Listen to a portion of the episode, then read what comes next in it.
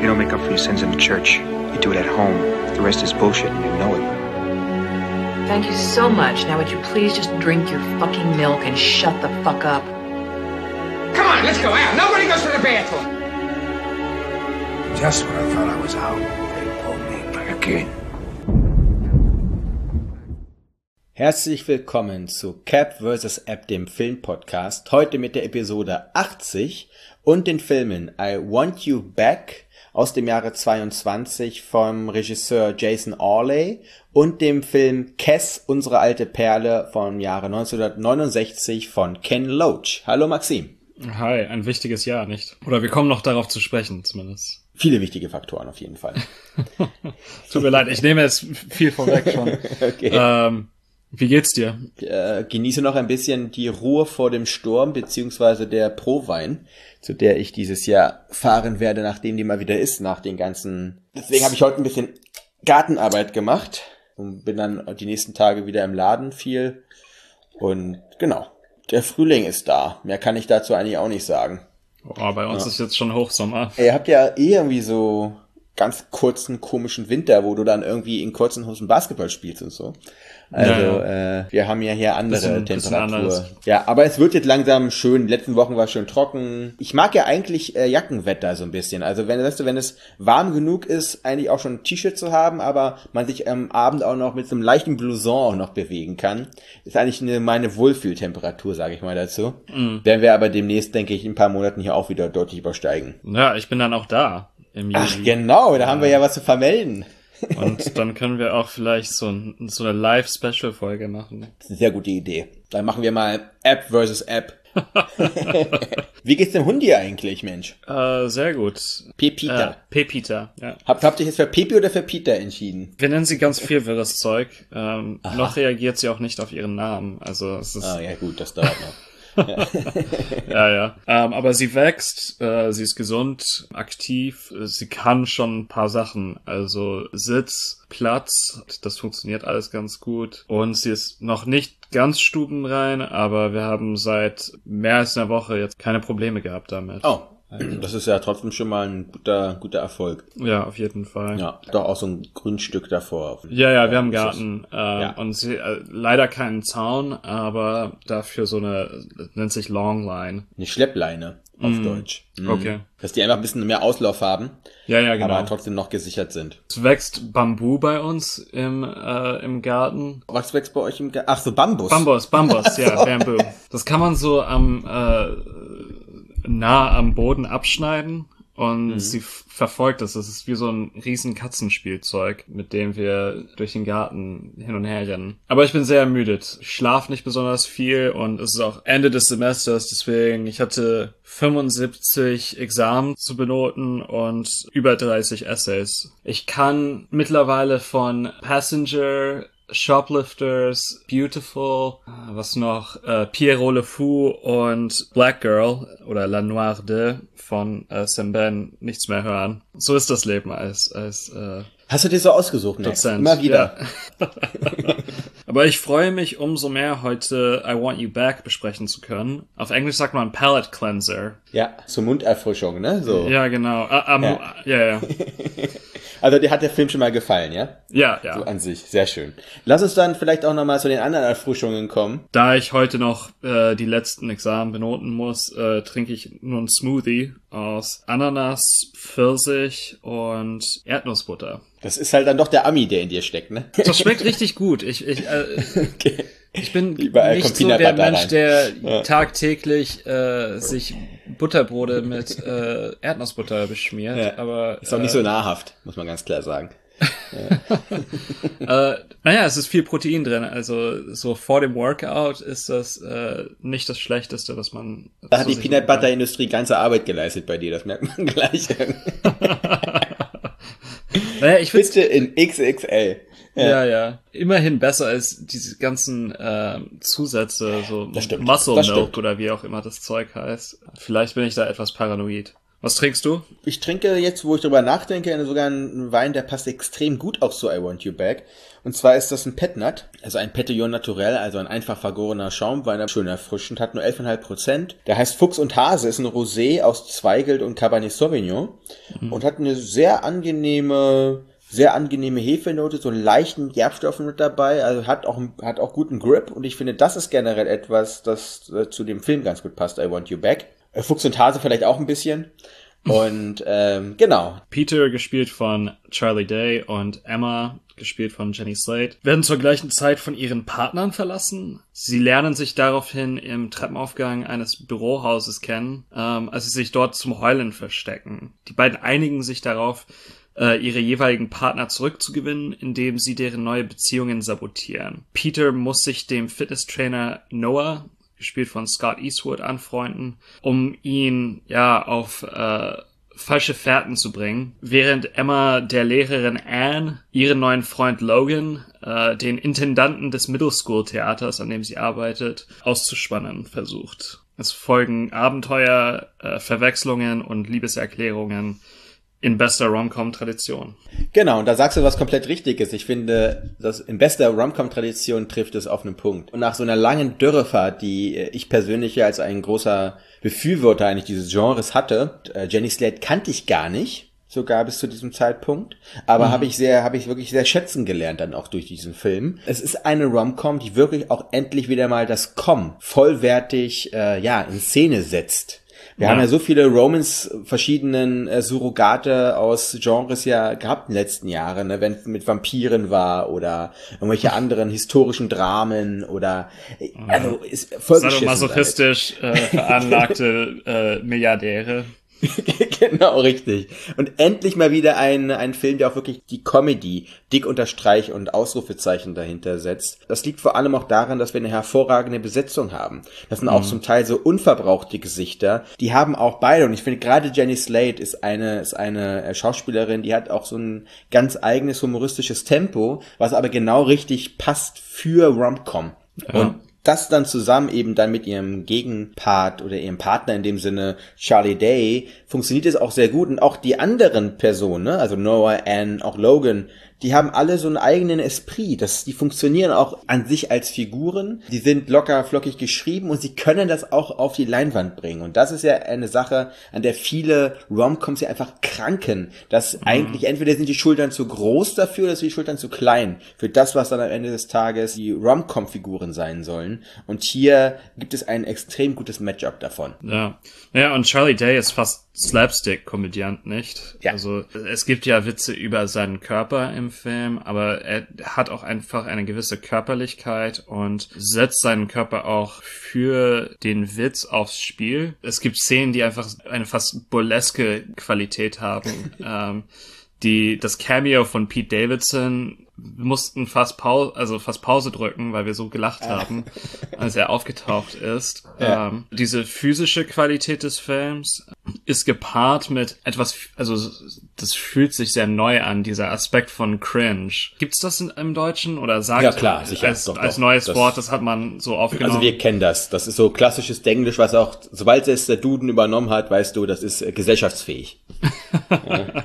ja, also dies, diese leibliche Reaktion als Zuschauer dass man so sich zurückziehen möchte fast, dieses, äh, diese Empfindungen ja. von Fremdscham, genau. ähm, die aufkommen. Ja, das ist so ein sehr interessantes Pairing, was da passiert. Auch das Paar Peter Emma, das funktioniert super. Das ist voll gut geschrieben auch. Also das hat ja, äh, Colette irgendwann zu mir auch gesagt, so verdammt, also dass der, die Dialoge äh, funktionieren, da ist kein Wort äh, zu viel oder zu wenig. Es zieht sich nirgendwo. Es entwickelt ein Tempo und lässt auch nicht nach. Ich finde auch, das Buch muss man nochmal wirklich herausheben bei diesem Film. Der Film wurde äh, geschrieben von Isaac Aptaker und Elizabeth Berger. Meines Erachtens reden so Menschen auch, ne? Also klar, ja. die sind auch einfach ähm, smart auch auf eine Art und Weise. Ne? Ist am Ende auch Tages auch Fiction. Muss es ja auch irgendwo sein, damit es auch Unterhaltung ist und nicht nur einfach dokumentarisch irgendwie zeigt, wie Leute irgendwie Breakups durchleben. Aber es ist noch insoweit verständlich und vor allem, es fühlt sich halt in dem Sinne auch real an, dass, wie gesagt, Menschen so sprechen und nicht in so aus so einer Blase kommend Leute da äh, irgendwie solche Bigger-than-Life-Figuren schreiben, sondern das ist immer, finde ich, die Verordnung, auch wenn die diese drei der Typen, die wir auf der Leinwand sehen, ja alle durchtrainierte Körper haben.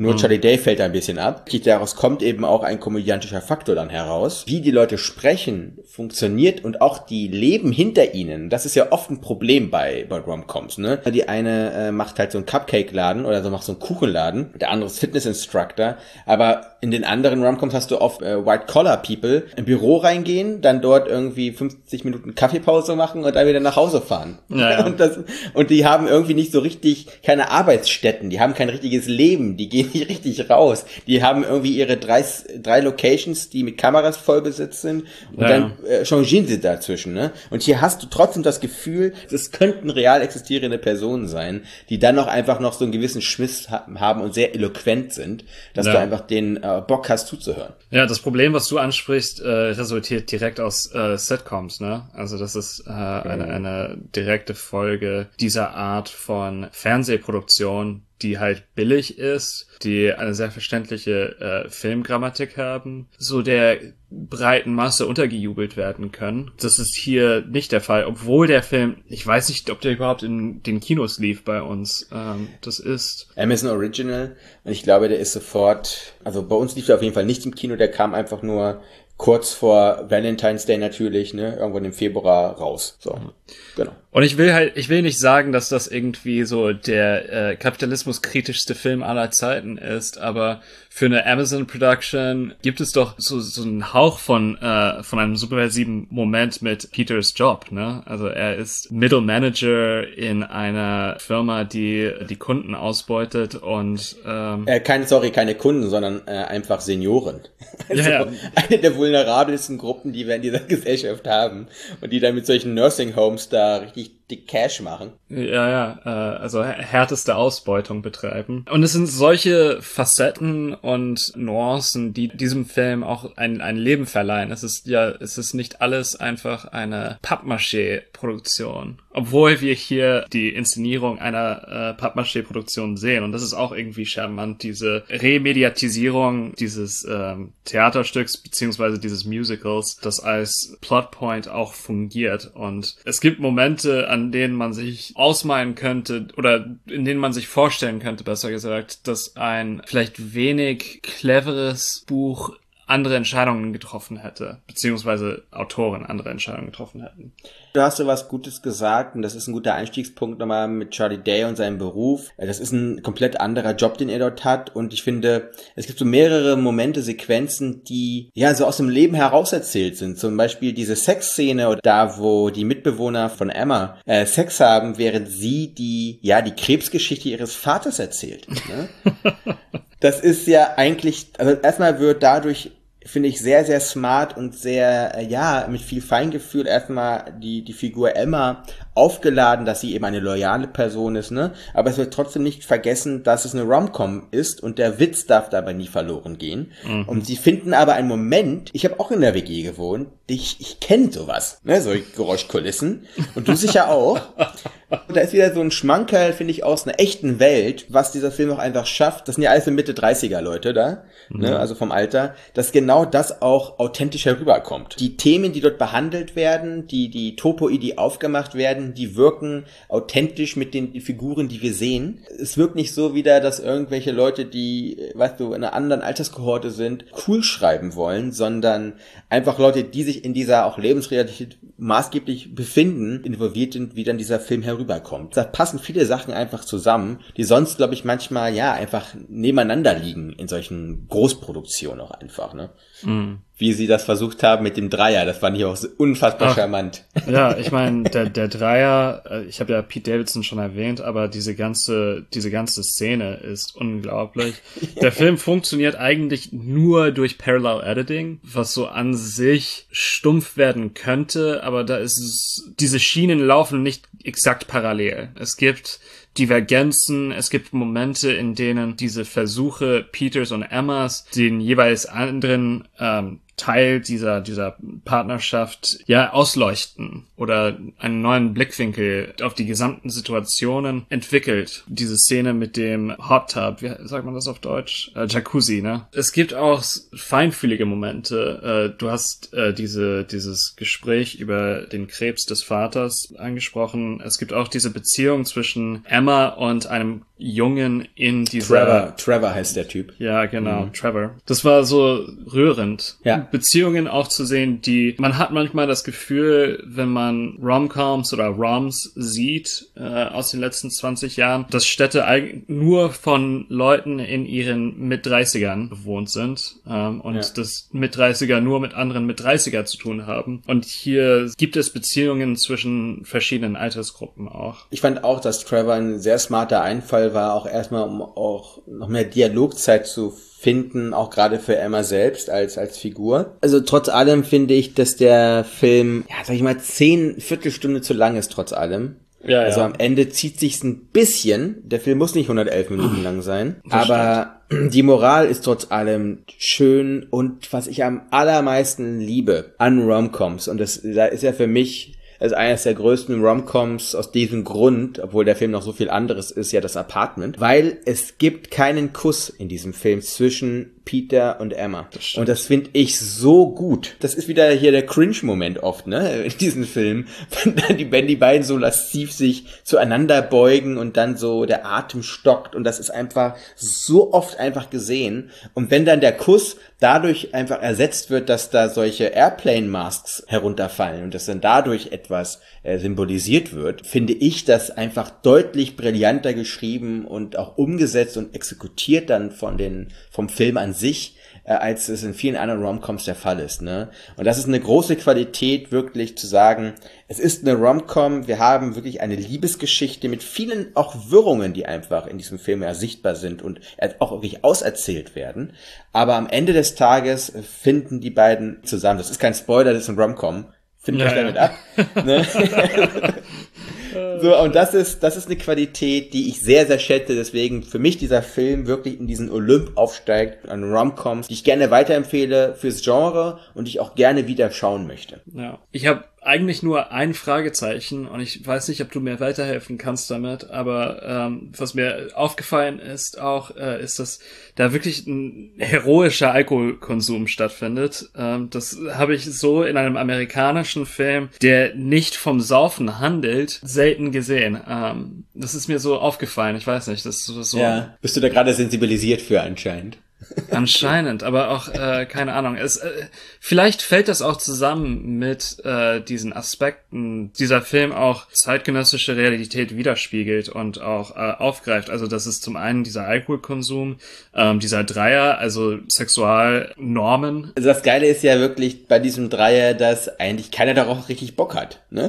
Das ist ja das Geile dahinter. Ja, man man macht das, weil das irgendwie so erwartet ja, aus, wird. Genau, so aus, aus so, aus so pseudolassiven Zwängen machen das ja die drei oder versuchen es die drei besser gesagt. Mhm. Und du sagst so was Richtiges. Ich finde, dieser Film schafft einfach, ja, diesen, die Romcom auch in unsere heutige Zeit zu bringen. Da haben wir auch diese, dieses Insta-Game, ne, mit den Stories ganz am Anfang, wo der, ja, wo der, ja, Open, ja, wo der Opening cool. Credit reingepackt wird. Das war sehr gut gemacht und vor allem Insta-Stalking ist halt auch einfach das Ding, was heute passiert, wenn man, wenn man ab, wenn man ne, Beziehungen beendet hat, dann guckt man, was macht der Partner noch heute? Das heutige Äquivalent zu dem weirden Typen, der im Busch steht vor dem Fenster seiner Verflossenen. Ne? Also so, das ist halt eine, eine schöner, schöner Aufgriff von Lebensrealitäten heutzutage. Mhm. Ja. ja. Ist dann die weitere Qualität. Und das ist, glaube ich, das, was wir in Folgen mal gesagt haben. Wir würden uns einfach wünschen, dass Romcoms es einfach schaffen, dieses ganze Genre zu transponieren in unsere Zeit. Und ich glaube, und ich, ja, mit weiß. unserer Medienlandschaft, mit genau, unseren. Richtig. Und mit unseren Lebensrealitäten und auch mit unserem neuen auch Wortwitz auf eine Art und Weise. Und ähm, ich finde, das hat dieser Film wirklich sehr gut geschafft. Ja. Also vielleicht die deutlichste Empfehlung, die wir seit langem haben. Shout I Want You Back. Ja. Titan war aber auch von uns beiden sehr heroisch besprochen. Ja, das stimmt. Und vielleicht der nächste Film auch. Vielleicht der nächste auch, ja. Handelt es sich um Cass von Ken Loach aus dem Jahre 69, also eigentlich so dem ja großen britischen Sozialdrama-Regisseur, könnte man fast sagen, ne? Ja und naturalistischem Regisseur auch zum Teil. Und es handelt vom 15-jährigen äh, Billy Casper, der in Barnsley, also ein klassisches Arbeiterkind ist, ne? Ja, ja, im Norden Englands, soll genau, ich auch sagen. Richtig. Er wird eigentlich, egal von welcher Seite, drangsaliert, entweder von seinem größeren Bruder, von den Lehrern, von den unfassbar weirden Sportlehrer. das war die krasseste Szene in diesem Film. genau, dazu kommen wir auf jeden Fall noch später. Versucht sich äh, Casper oder Billy, also er wird mit beiden Namen einfach immer angesprochen, dieser Tristesse und auch diesem, diesem schwierigen und diesem drangsalierenden seines Alltags zu entrinnen und entdeckt dann eines Tages in so einem äh, altem Gemäuer Falken. Äh, hat sich das dann zur Aufgabe gemacht, einen dieser Falken zu zähmen, ein Falkner zu werden, um es mal so zu sagen. Ja. Und äh, hat also mit einer großen Inbrunst schafft er es auch dann diesen Greifvogel für sich äh, ja handhabbar zu machen und mit ihm eine besondere und innige Beziehung aufzubauen. Und es gibt Licht am Horizont, das ist der ähm, Lehrer Mr. Farthing heißt er mhm. der ähm, ja, der auf seiner Seite steht, um es einfach so zu sagen. Ja. Das war's. Äh, also, Ken Loach-Filme sind, was, was so, was so Narration angeht, sehr klar, sehr transparent auch auf eine Art. Ja, ich glaube, transparent ist vielleicht das bessere Wort, weil es kaum wirklich einen, einen Plot gibt in diesem Film und das resultiert aus dieser, also ich sehe jetzt zwei Tendenzen wirklich in diesem Film. Zum einen kommt dieser Film aus der Tradition des äh, Kitchen Sink Realism, der auch sehr nah verwandt ist mit dem italienischen Neorealismus. Dieses Auge für die Details des tagtäglichen Lebens, äh, vor allem von Menschen der Petit Bourgeoisie und des äh, Arbeitertums. Und zum anderen haben wir hier subtil, weil wir es immer noch mit Ken Loach zu tun haben, aber so gewisse Aspekte des New Waves. Ähm, das kommt vor allem in dieser Szene mit dem Comic für mich sehr klar durch, dass da, also, und vor allem auch, ich habe ja am Anfang des Podcasts gesagt, wir haben das das Jahr 69, also ein Jahr nach, nach 68 und der Film bezieht sehr klar eine Position zu den britischen Behörden, kulturellen Einrichtungen und Institutionen, zu dem Etablissement und auch zu der älteren Kriegsgeneration, ja. ähm, die hier satirisch dargestellt wird, aber auch als einfach abtötende, stumpfe und ja, selbstsüchtige Generation inszeniert wird. Auch so eine Selbstüberhöhung. Das Schöne ist ja bei Ken Loach, dass das auch einfach von den Leuten selber gesagt wird. Es gibt den Moment, wo sie beim, wo sie beim Principal erscheinen müssen, hier beim äh, Direktor. Mhm. Ne? Casper und seine, ja, sag ich mal, lockere Gang auf eine Art und Weise, also mit den Leuten, mit denen sich am meisten umgibt. Der Principal ja sagt, ihr seid die Generation, die nicht mehr zuhört. Und naja. das ist ja einfach, das kann man, als ob der Mann in den Spiegel geguckt hat eigentlich. Ne? Und es ist ja eigentlich das, was der Kellouch tut. Er gibt einen Spiegel, versucht äh, eben, oder nee, er versucht es nicht, ihm gelingt es wirklich auch mit seinen Filmen, eine ganz gewisse äh, ja, Sichtbarkeit erstmal zu schaffen für äh, marginalisierte Gruppen. Ne? Wir haben ja, wie gesagt, die Arbeiterklasse, die gezeigt wird, das ist so eine Bergarbeiterstadt No. Äh, und er sagt, er möchte kein Bergarbeiter werden, er möchte irgendwas anderes mal machen als eben auch das. Und das zeigt auch, finde ich, die so diese diese zum Teil Atonalität eben in diesen vorgefertigten Vitas. Sag ich mal, die Lotterie der Geburt hat dich dahin gebracht, dass du in Barnsley, in dieser Arbeiterstadt bist. Gibt es für dich vorgezeichnete Wege und dann bist du so ein 15-Jähriger, vor allem er ist ja noch viel, viel kleiner als die anderen in seiner Klasse. Ja, er ist absolut ja, untersetzt. Er ist, und, also er ist schmächtig, genau, er ist, er ist schmächtig, er ist abgemagert und er wirkt ja eigentlich wie ein, wie ein Kind, er wirkt ja fast wie äh, Antoine Douanel ne, aus. ja, sie küssten ja. und sie schlugen ihn. Diese ganze Welt prasselt auf, beziehungsweise die ganze Welt prasselt nicht auf ihn ein, die ganze Welt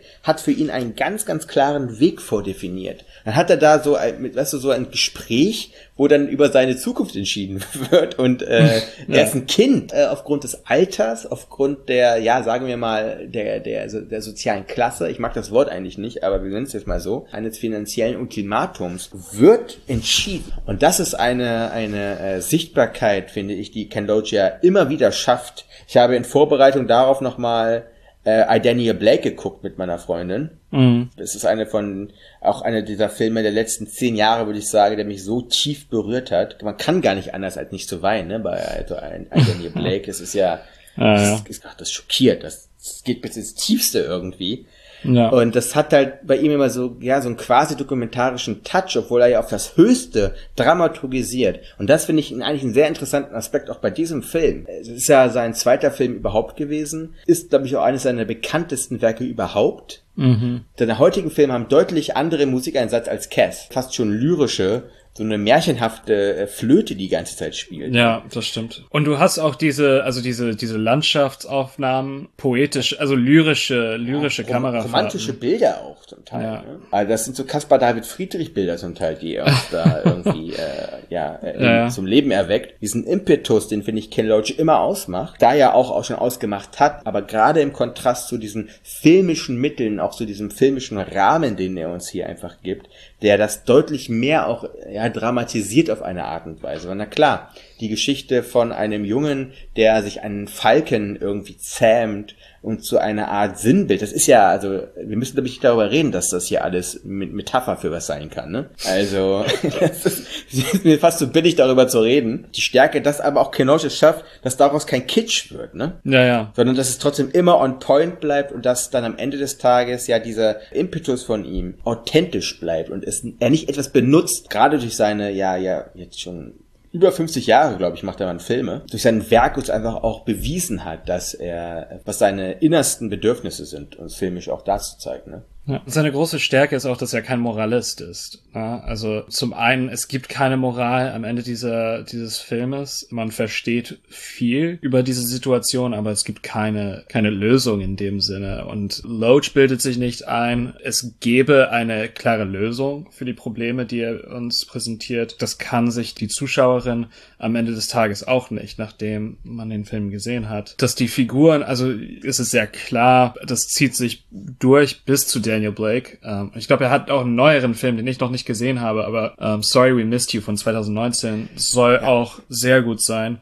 Oh, äh, also ich habe den schon geguckt, weil den ja. auf Movie mal. So auch ein grandioser Film. War wieder fix und fertig. Ja, ich freue mich auf jeden Fall, den, den zu sehen. Aber es ist sehr klar, wo Ken Loach Sympathien liegen. Aber gleichzeitig ist das kein heroisierendes Porträt der Arbeiterklasse. Das ist jetzt nicht wie, erinnerst du dich, und, und das ist ein toller Film und, und äh, ich, ich schaue den gerne. Äh, aber dieser Film über Moskau, wie hieß der nochmal? Wo alle irgendwie so toll gewesen sind, ne? Und, und so äh, Vorzeigebeispiele äh, des äh, sozialistischen Modernismus verkörpert haben. Ja, Shagayo по Moskwe. Zwischen London und Moskau. Ja, ja, ja. ja. Ein sowjetischer sozialistischer Film, ne? Aus der Torwetterperiode. genau. natürlich. Ich finde, da sagst du was ganz, ganz Richtiges. Ken Loach ist nie Pamphlet. Er schafft es immer, ähm, ja, eigentlich so eine Art fast neutral sagen, ne? Man sagt es ja im Film dann gerne naturalistisch. Er schafft es immer nicht so was Intellektuelles äh, so draufzustülpen, was, oder was Ideologisches drauf zu stülpen. Das ist eine große Stärke von ihm. Gerade der Vergleich zwischen Cass und seinen letzten Filmen aus den letzten Jahren finde ich auch immer als Zeitdokumente auf. Und das, mhm. was eben auch, ja, äh, auch erreicht werden konnte durch auch den filmischen Kontext, in dem sich seine Werke auch befunden haben. Ich würde ganz gerne noch mal auf den Humor eingehen in diesem Film. Der finde ich. Das ist äh, so weird und so, also wirklich, es, es gibt Momente, die wirken fast surreal. Also dieses, dieses Fußballspiel. Es, es hat mich irgendwo auch an Milos Forman äh, erinnert, äh, der mhm. Feuerwehrmannsball, weil es einfach so, äh, ja, es ist fast eine, also es ist satirisch gewesen, ähm, wie dieser, ja, ja dicke, äh, rot angelaufene, äh, Fußballbesessene äh, Sportlehrer über, das, über den Rasen läuft und die Kinder einfach zur Seite schubst. Das ist einfach, also ja, zum Umfallen lustig. Das ist albern, das ist grotesk. Das, äh, man, man fragt sich wirklich, äh, das, also das kann man kaum überbieten in diesen Punkten. Es wirkt fast wie so ein Schelm, ne, aus so einem, aus so einem Shakespeare-Stück fast schon, ja. äh, der, der Typ. Und das bringt uns aber auch zu einem anderen Punkt von Ken Loach, nämlich, dass er ja mit, hier ja auch wieder mit eigentlich nur Non-Actors spielt. Ja. Also mit Laiendarstellern, die nicht professionelle Schauspieler sind. Nach diesem Film, der ja ein großer Erfolg war, haben einige auch eine professionelle Karriere ja begonnen. Keine Figur, die wir gesehen haben, ist mit einem ausgebildeten Schauspieler besetzt. Und auch hier der, der Sportlehrer ist ja ähm, Ringer gewesen. Ne? Mhm. Dieser interessante Aspekt eben, dass Leute aus authentischen Kontexten in diesem Film spielen und dann aber auch wirklich, wie sie spielen. Und da muss man mal ganz klar David Bradley, der den Billy oder Casper spielt, ne? Also mhm. wir haben ja schon so, wir haben ja echt eine krasse Historie an, an Filmen, die als Protagonisten Kinder haben. Ja. Und hier reiht, also hier reiht sich Cass ja wieder ein, ne? Also was David Bradley da irgendwie aufs Parkett bringt, ist ja atemberaubend einfach nur. Sie haben ja ein großes Casting für diesen Film, für die Rolle, ne, von Billy Casper. Und er hat sich ja gegen irgendwie hunderte Leute durchgesetzt, auch zum Teil mit Schauspielern. Mhm. Aber der Film und auch der Nachhall und wie wir den Film heute 22 sehen, gibt allen recht, die daran beteiligt gewesen sind. Ja. So viel britisches Kino besprechen wir nicht, ne? Aber für mich ist das einer der interessantesten Nationalkinos, die es so gibt und vor allem auch in jeder Dekade interessant, neu, sehr oft auf diesem Boden eben das Interesse für eben die soziale Situation in Großbritannien. Und dass das immer im Fokus bleibt, aber dass es verschiedene Ansätze gibt. Da kann ich auch äh, von 68 äh, den Film If von äh, Lindsay Anderson empfehlen. Eine ähnliche Kritik eben dieser äh, institutionellen Macht. Malcolm McDowell spielt damit und ähm, es spielt in einem Internat für bourgeoise Kinder. Dieser Fokus auf eben diese sozialen Bedingungen ist vorhanden, aber wird anders angegangen. Und wir haben auch viel Ken Loach geschaut in Berlin, ne? als, als ich noch war. Das ist noch ein ähm, ganz, ganz wichtiger Aspekt, muss ich ganz ehrlich sein. Ich bin ja Gott auch einfach irgendeiner anderen Instanz, je nachdem, was, was ihr euch aussucht, aber irgendwie extrem dafür dankbar, dass wir ähm, Untertitel haben. Weil ja. ähm, ich weiß noch ganz genau, wir haben zusammen bei dir, als du noch in Berlin gewohnt hast, Riff Raff geguckt, ne? Glaube ja. ich war das. Bin ja dem, dem Englischen ganz gut mächtig, aber ähm, bin ja kein Muttersprachler. Und dann irgendwann gucke ich so die rüber und sage ich immer, können wir bitte Untertitel anmachen? Und du so, bitte, unbedingt. Weil du hast auch kein Wort verstanden wahrscheinlich. Ja, ja. Ken Loach äh, bringt uns in seinen Filmen immer auch, nicht zur Verzweiflung, aber also Untertitel sind äh, zwingend empfohlen, wenn man einen Ken Loach-Film guckt, weil er schafft es durch diesen Einsatz von ähm, also Non-Actors, die eben er vor allem castet aus den Regionen auf wirklich diesen Sprachgebrauch mit in den Film zu transportieren. Das war ganz witzig, weil ich habe ein Interview gesehen von Ken Loach, da ging es um die Auswertung des Filmes, also von Cass, und hat gesagt, ja, in den USA war es schwierig, weil die haben gesagt, das, hätte, das könnte genauso gut ungarisch gewesen sein, wir haben kein Wort verstanden. ja, ja das, äh, ich glaube, das ist wieder mal eine sehr äh, mit äh, viel positiver Energie aufgeladener äh, äh, Podcast gewesen, ne? Ja. Ganz große Sehempfehlungen bei I Want You Back immer dann, wenn es um Romcom geht und Cass als entweder Startpunkt oder als ein weiteres, als weiteres Mosaik in eurer Ken Loach Historie. Also eigentlich kann man von ihm alles empfehlen. Ja. Weil er einfach zum einen auch einer der produktivsten, aber auch einfach einer der nachhaltigsten, ähm, ja, Regisseure ist unserer, unserer Zeit. Ja. Und deswegen einfach machen der andere ganz große Regisseur, dieser, also der auch sehr produktiv gewesen ist äh, zur gleichen Zeit und mit einem sehr ähnlichen Ansatz arbeitet, ist äh, Mike Lee.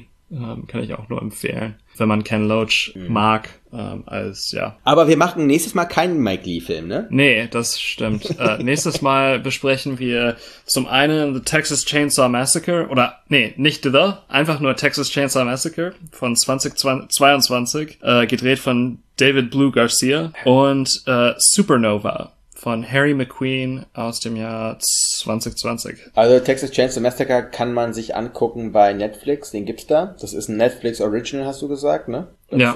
Und du hast ihn auch schon gesehen und hast gesagt, das kann man sich antun. Das kann man sich antun, ja. Für die Horrorparts bist ja eigentlich zu 100% du verantwortlich. Ja, das oder? stimmt. Aber und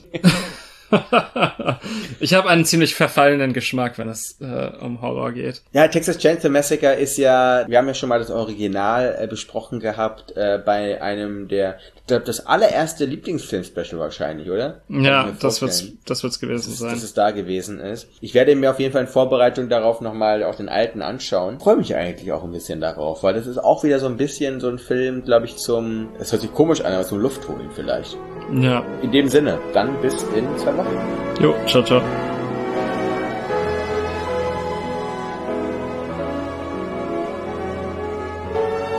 What do you want? You, you want the moon? Just say the word and I'll throw a lasso around it and pull it down. Hey, that's a pretty good idea. I'll give you the moon, all right? Just shut up. You had me at hello. You had me at hello. You should be kissed and often, and by someone who knows how.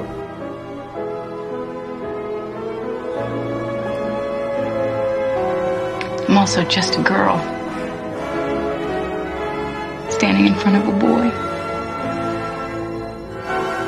Asking him to love her.